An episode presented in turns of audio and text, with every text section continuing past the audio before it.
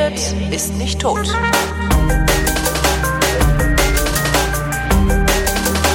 Willkommen zum Geschichtsunterricht einer Koproduktion von Vrindt und D-Radio Wissen und aus Köln von D-Radio Wissen zugeschaltet Matthias von Hellfeld. Hallo. Ich grüße dich.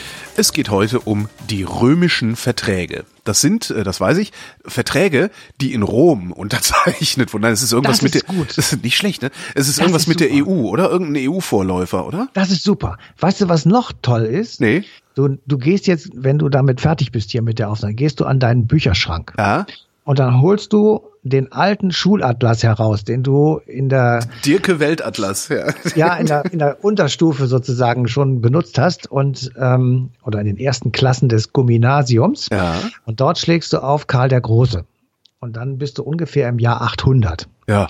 Und dann lässt du dir eine Karte vor Augen führen und sagst dir, wie groß war dieses unfassbar große Reich von Karl dem Großen, so nach damaligen Vorstellungen. Und dann nimmst du einen zweiten Atlas, wenn du ihn hast, oder du schlägst einfach die Seite um und gehst auf die römischen Verträge. Und dann legst du die beiden Landkarten gegeneinander. Einmal das Reich Karls des Großen und das andere Mal die Länder, die 1957 die Europäische Gemein Wirtschaftsgemeinschaft gegründet haben mit den berühmten römischen Verträgen. Ähm, du redest fest, über das Fränkische Reich, ne? so ist es. Und dann stellst du fest, dass die Außenlinien sozusagen fast identisch sind. Nicht ganz, natürlich, aber fast.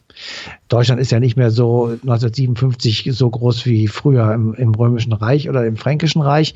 Und äh, es gehört auch die Schweiz, die es damals noch gar nicht gab, dazu und so weiter. Also solche Sachen, die, die, da müssen wir uns mal. Ähm, Ja so gut, Italien ist ein bisschen ver verkürzt, äh, aber das ist das ist ja beeindruckend. Damit habe ich jetzt überhaupt nicht gerechnet. Siehste? Ich mache das gerade im Internet natürlich. Siehste. Und ähm, also es war im Grunde genommen, äh, ich sage das jetzt wirklich mit Anführungsstrichen und mit der Lateiner würde sagen cum grano salis, also Ja, mit einem groben Korn. Salz, Also- was meint so ungefähr. Ja. so ungefähr.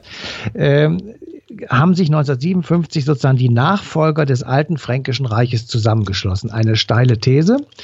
Ähm, und wir sprechen ja auch gerne vom Kern Europa und meinen damit Frankreich, Deutschland, die Benelux-Staaten und Italien. Ja. Das sind diejenigen gewesen, die 1957 äh, wirklich eine sehr, sehr wichtige Unterschrift geleistet haben, nämlich unter die römischen Verträge. Hätten äh, ist, ist, äh, haben die wirklich irgendwie so unterschwellig sowas gehabt wie ey komm, wir sind das alte fränkische Reich? Äh, Nein, wir- nee, nein, okay. nein, nein. Ähm, das war nur für mich der Anlass, irgendwann mal vor vielen, vielen Jahren ähm, anzufangen, über europäische Geschichte nachzudenken. Und du weißt, was dabei rausgekommen ist. Mehrere Bücher, Vorträge, äh, diese Sendungen, äh, ja. ähm, weil das wirklich faszinierend ist. Gibt es so etwas, ich kann das natürlich nicht belegen, das wird auch vermutlich niemand belegen können, gibt es tatsächlich so etwas wie so ganz lange Drähte, ja, Ja. über 1200 Jahre? Gibt es das oder ist das Quatsch? Natürlich gibt's das. Gibt, gibt es, ja. Die Franzosen haben Charlemagne, wir haben Karl den Großen. Das ist ja, Ja, ja, das ist, so, ist mir schon klar. Aber Ne? wir haben uns jetzt dazwischen wirklich geprügelt wie die Blöden. Ja. Ähm, Und hat es, kann es so etwas geben wie, ich sag jetzt mal, so eine wirklich 48 Generationen übergreifende Verbindung? Ja, zwischen uns und Karl den Großen sind 48 Generationen. Wenn man sagt, eine Generation ist 25 Jahre. Mhm. Ähm, damals waren es dann 47 oder 46 Generationen. Also Adenauer und Karl der Große, haben die irgendetwas tatsächlich miteinander zu tun? Oder Robert Schumann, das war der auf der französischen Seite wichtige ehemalige Außenminister. Ähm, so, und das kann ich natürlich nicht belegen und auch nicht in irgendeiner Form sinnhaft äh, erläutern. Ich, ich, habe es nur festgestellt sozusagen Mhm. als Bild und ähm, habe mir dann überlegt, die Wirkung dieser, dieser römischen Verträge, die ist so gewaltig, ähm, dass man das eigentlich gar nicht hoch genug einschätzen kann. Wir prügeln immer so auf der Europäischen Union herum und sagen, das ist alles scheiße, das ist Bürokratenkram und brauchen wir alles nicht. Ähm, ich äh, wage mal zu sagen, also ohne die Europäische Union und ohne den Vorläufer, die Europäische Wirtschaftsgemeinschaft, säßen wir zwar jetzt nicht hier und würden viele Dinge so nicht machen können, die wir für uns selbstverständlich machen und die für uns sozusagen zum alltäglichen Leben dazugehören. Ich behaupte ja immer, dass die Europäische Union den Frieden hier auf diesem äh, Halbkontinent oder Subkontinent gesichert hat. Ähm, mir wird Ja, dann immer natürlich. entgegengehalten von den Leuten, die gegen Europa sind, dass es nicht die EU war, sondern die NATO. Nein, also die EU und die NATO spielen natürlich gewiss beide eine, eine große Rolle. Ähm, aber die NATO, sage ich jetzt mal, dafür Frieden gehalten, dass es nicht zum großen Ost-West-Konflikt gekommen ist. Aber hier für uns, für die Westeuropäer, war die, die europäische, natürlich war das der Kit, äh, weil es ganz praktisch, und das war auch der Grund, worüber wir jetzt hier eigentlich reden, ganz praktisch war es unmöglich, gegen die eigene Montanindustrie Krieg zu führen, um ja. es mal platt zu sagen. Es ist heute völlig schwachsinnig, gegen die eigene Währung Krieg zu führen. Würden Frankreich und Deutschland Krieg führen, kämpften sie gegenseitig gegen den Euro. Das ist ja irre. Ja. Ähm, so, und um das jetzt nochmal auf den Punkt zurückzubringen, 1957 werden die unterschrieben, der Krieg ist 1945 beendet worden, also zwölf Jahre zuvor. Und 1951, 1951 ging das schon los, also sechs Jahre ähm, nach dem das ist das eigentlich Faszinierende, dass das. Nach dem, genau.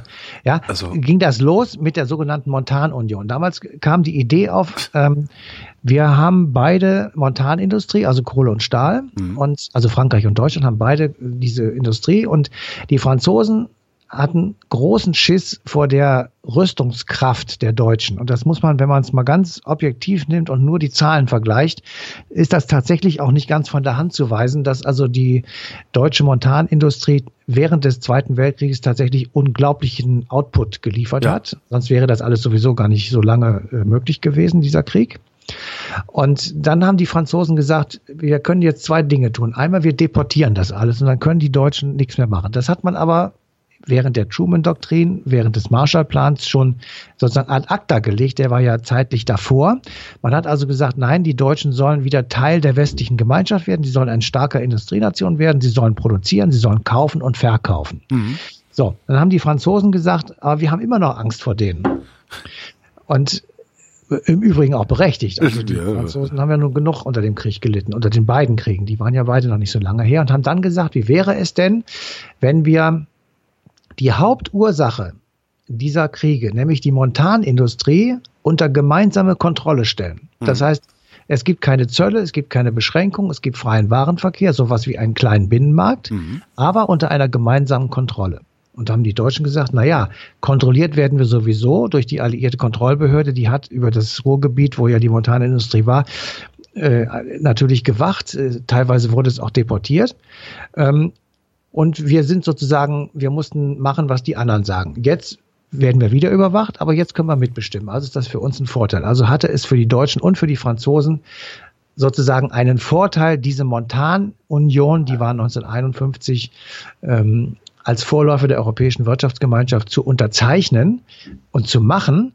Und das wurde dann 1957 eben erweitert, indem man gesagt hat, jetzt gehen wir weg nur von der Montanunion und wir machen das auf unsere ge gemeinsame Wirtschaft und schaffen einen sowas ähnliches wie einen ersten gemeinsamen Binnenmarkt, mhm. in dem also Einfuhrbeschränkungen, Zölle und sonstige Behinderungen wegfallen und wir dadurch eben sowas wie ein Freihandelsabkommen, ja, wo, ja. wo man auf beiden Seiten hofft und sagt, das schafft Arbeitsplätze, das schafft Umsatz und äh, Wohlstand auf allen Seiten.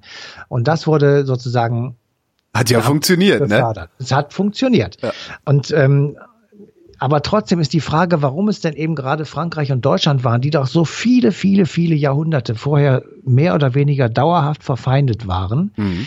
Ähm, warum die das waren, haben wir natürlich auch versucht herauszufinden und haben also einen Professor gefragt, der sich damit ähm, sein Forschungsleben lang beschäftigt hat. Das war Franz Knipping und der hat uns äh, so eine kleine folgende Antwort gegeben. Beide waren gleichermaßen, wenngleich auf unterschiedliche Weise, Opfer des Weltkrieges, der mhm. beiden Weltkriege sogar. Frankreich war zweimal existenziell bedroht, äh, ganz oder teilweise besetzt, ausgebeutet mit schweren Personen- und Sachschäden.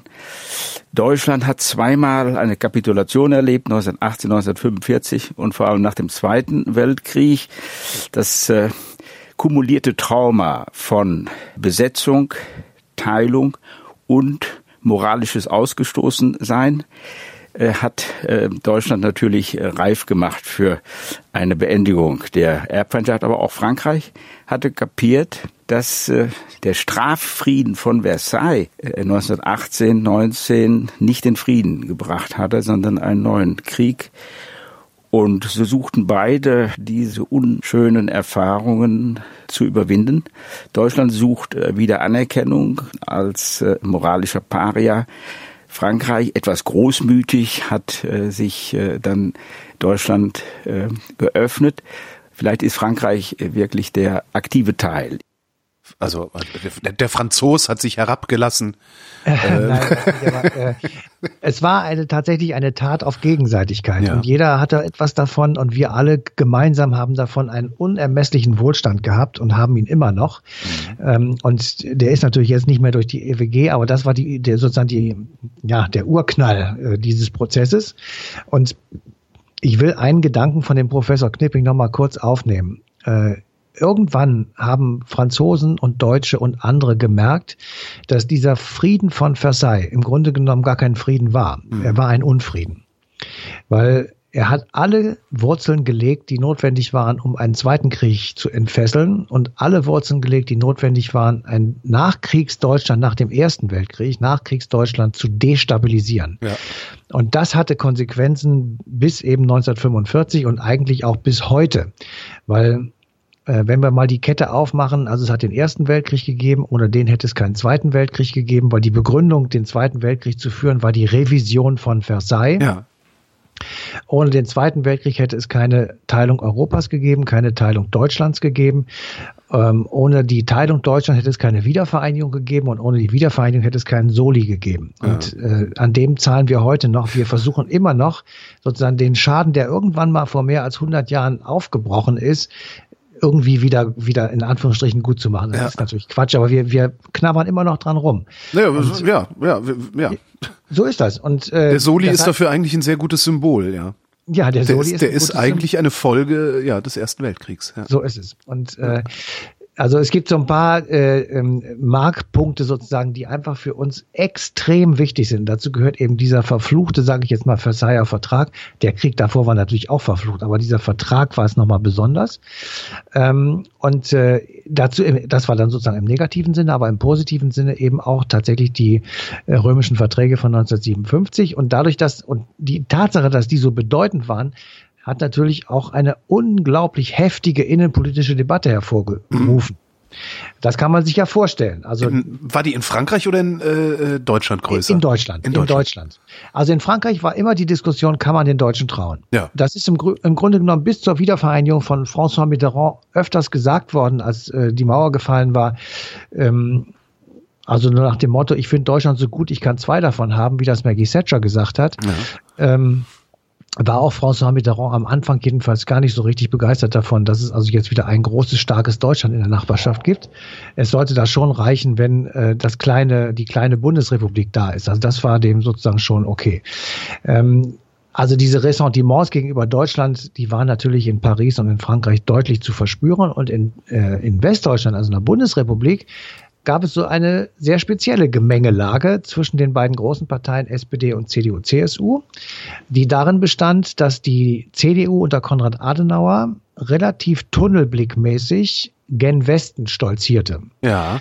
Und gesagt hat, wir werden uns in den Westen integrieren, das ist gut für uns und für alle Nachbarn und äh, wir machen das jetzt. Mit der Konsequenz, dass der Osten dann, ich sag mal, etwas platt sauer auf uns ist, weil damit hat Stalin ja keine Möglichkeit mehr, diese von ihm immer gehegte Vorstellung eines gemeinsamen, aber also eines geeinten, aber demilitarisierten und in keinem der beiden Bündnisse ähm, seienden Deutschland, das kannst du ja vergessen. Ja. Wenn du der EWG bist und in der NATO, das war ja relativ zeitgleich, dann ist der Westen dieses äh, Deutschlands auf jeden Fall zunächst mal für Stalin verloren gewesen. Mhm. Mit der Konsequenz, dass dann auch die DDR für die Westdeutschen in Anführungsstrichen verloren ist. Ja, mhm. und das war 1956, 57 noch eine ganz andere Nummer als beispielsweise 1989. Hat er, aber, aber er hat recht gehabt, ja. Mhm. Da lebten ja noch viele, äh, die ihre Verwandten da hatten und die äh, ihre Familie dort waren und wo also eine Trennung eine faktische Trennung schon vorhanden war, noch nicht mit Mauer, ähm, aber es gab auch schon diese beiden Staaten, es gab schon Behinderungen und Schwierigkeiten hin und her zu gehen. Man konnte nicht so ohne weiteres von A nach B. Und dadurch, dass man sich jetzt eben in den Westen integrierte, diese berühmte Westintegration, mhm. äh, war die Abgrenzung zum Osten, also zur DDR, natürlich noch einmal etwas deutlicher und fundamentaler geworden. Und diesen Zusammenhang hat äh, die SPD also lauthals vor sich hergetragen und hat gesagt, wir sind die Partei der Wiedervereinigung. Und Adenauer hat gesagt, ich bin der, derjenige, ich bin der Kanzler, ähm, also Konrad Schu, ähm, Kurt Schumacher, Entschuldigung, nicht Konrad. Ja. Kurt Schumacher ähm, hat das mal gesagt, er ist der Kanzler der Alliierten, was ihn den ersten schweren Ordnungsruf eingebracht hat. ähm, also ähm, Adenauer hat gesagt, nein, also für mich ist es wichtiger, wir wählen äh, den Weg in den Westen. Und alles das, was an Verlockungen aus dem Osten, also von Stalin kommt, tun wir als Propaganda ab. Weil nämlich während dieser Prozess zwischen Montanunion und EWG und Eintritt in die NATO, ähm, also während dieser Prozess stattfand im Westen, machte Stalin mehrfach den Versuch, durch sogenannte Deutschland- oder Berlin-Noten den Westalliierten, also seinen Partnern, die ja immer noch die gemeinsame Kontrolle hatten, ähm, eine Vereinigung Deutschlands schmackhaft zu machen mit, mit freien Wahlen, mit äh, einem gemeinsamen Parlament, also mit Aufheben sämtlicher Kontrollrechte über, über das dann gesamte Deutschland, ja.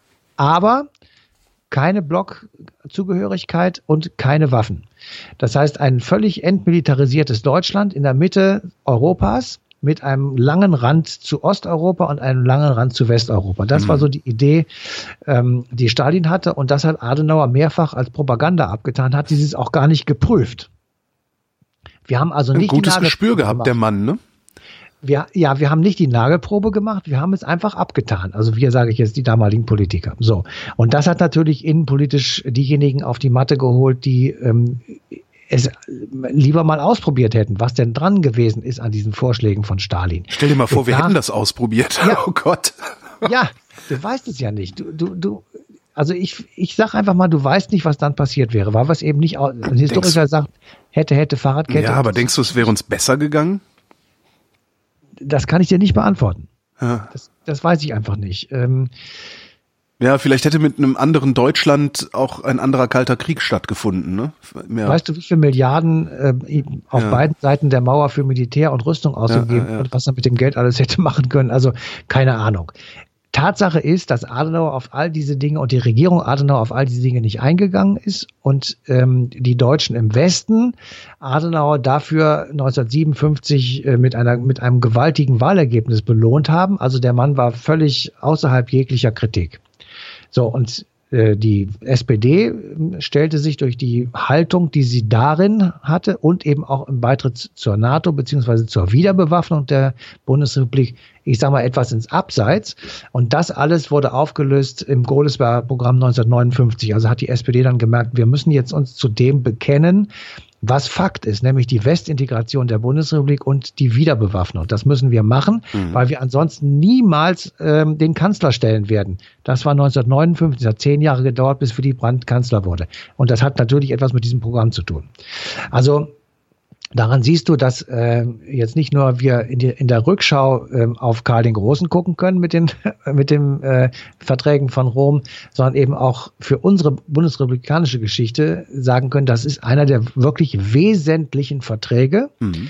Äh, Vorläufer dann eben auch von der EU, das, was wir heute haben, also der Vertrag von Maastricht dann 1992 und was noch dazu kommt, ich bin ziemlich sicher, dass ohne die römischen Verträge, also die Westintegration der Bundesrepublik und die Verständigung mit dem Osten, also der Ostpolitik Willy Brandts, der Prozess des Auflösens der Blöcke in Europa, der ja so schon, na sagen wir mal, sieben, acht, neun, zehn Jahre vor dem Fall der Mauer begonnen hat mhm. in Europa, mit Charta 77 zum Beispiel, mit Solidarność, das war 1980. Also es, es begann dann so, so eine Art Aufweichungsprozess in vielen Stellen, in vielen Punkten der, äh, des damaligen Ostblocks. Also ohne die Westintegration mit den römischen Verträgen und die Ostpolitik mit Willy Brandt wäre das nicht passiert, weil das war tatsächlich der Knackpunkt. Was, wie, wie versuchen die Deutschen in der Mitte des Kontinents diesen Irrsinn, den sie da zweimal ausgelöst haben, zu regeln, sag ja. ich mal. So also wieder gut machen kann man das nicht, aber man kann ja versuchen, ein ja, ein Miteinander auskommen zu organisieren. Und das haben sie eben beide auf ihre Weise wirklich ähm, hinbekommen. Und deswegen sind Adenauer und Willy Brandt eben die beiden Personen in der Bundesrepublik, äh, ja, in der westdeutschen Bundesrepublik-Geschichte, die im Grunde genommen die herausragenden Gestalten sind. Ähm, die Wiedervereinigung, das war dann ja mit Kohl, äh, das ist nochmal, das ist eine andere Epoche sozusagen. Ja. Und da kann man dann sagen, das ist der Kohl ist. Aber im, im Grunde waren Adenauer und Brandt die beiden, die eben ich sag mal, die, die Vorläufer waren und die Grundlagen gelegt haben dafür, dass es überhaupt dazu kommen konnte, dass sich so etwas etabliert wie eben äh, Solidarność oder Charta 77 oder Schwerter zu Flugscharen in der DDR und so weiter, ähm, die dann letztendlich dieses System in Osteuropa äh, auf den Haufen der, auf den Müllhaufen der Geschichte geschmissen haben. Und jetzt ist es alles wieder am Wackeln. Ja, das gefällt mir auch nicht, aber gut, das ist ja äh, ein, eins der, ein, ein, einer der roten Fäden, die sich durch unsere Sendungen ziehen, das, äh, das europäische Problem oder beziehungsweise das ja. Problem, das die EU mit einzelnen ja. Leuten hat. Ja. Also ich bin jetzt aber, wenn wir mal optimistisch sind, also wir haben ja wir leben ja in vergleichsweise friedlichen Zeiten, wenn man das mit ja. 1947 vergleicht oder von mir aus auch 1957. Ähm, vielleicht sind wir jetzt in der Lage, tatsächlich äh, aus der Krise auch etwas Gutes zu haben und etwas Gutes zu bekommen. Vielleicht ähm, äh, wird es ja in den nächsten vier, fünf Jahren dazu kommen, dass sich diese Europäische Union reformiert, dass sie endlich mal demokratischer wird, dass sie endlich, ähm, ja, ich sag mal, den Menschen wieder in den Mittelpunkt stellt und nicht die Unternehmen und ähm, sie nicht mehr den Binnenmarkt als erstes Wichtigstes. Das ist natürlich wichtig, aber den gibt es ja jetzt und das ist jetzt auch gut. Ja. Ähm, aber es geht jetzt um die Sozialausgleich, es geht um, um Rechte für EU-Bürger, es geht um Arbeitsplatzgarantien für junge Leute, die in vielen Ländern Europas eben arbeitslos sind und so weiter und so weiter. Also wenn man da eine Reform hinbekommt und das Ganze zu einer wirklichen Republik macht, dort wo also alte Lateiner, Res Publica, die Sache von allen, also sozusagen das Gemeinwohl, Commonwealth, also mhm. all diese Dinge, wenn man das in den Mittelpunkt stellt und die Europäische Union zu einem Garanten dieser Gemeinsamkeiten machen würde, und nicht mehr darauf achtet, dass also die Klobrillen gleiche Ausmaße haben und die Gurken alle gerade sind ähm, und so ein bisschen vielleicht auf ein Europa der Regionen geht und weniger auf ein Europa der Riesenbürokratie in Brüssel oder in Straßburg, dann kommt man vielleicht dahin, dass es eben auch wieder attraktiver wird. Die Hoffnung bleibt. Vielen Dank, so Matthias von Hellfeld. Bitteschön. Euch danken wir für die Aufmerksamkeit und verweisen auf den 26. März 2017. Da läuft nämlich die passende Sendung Eine Stunde History auf D-Radio Wissen.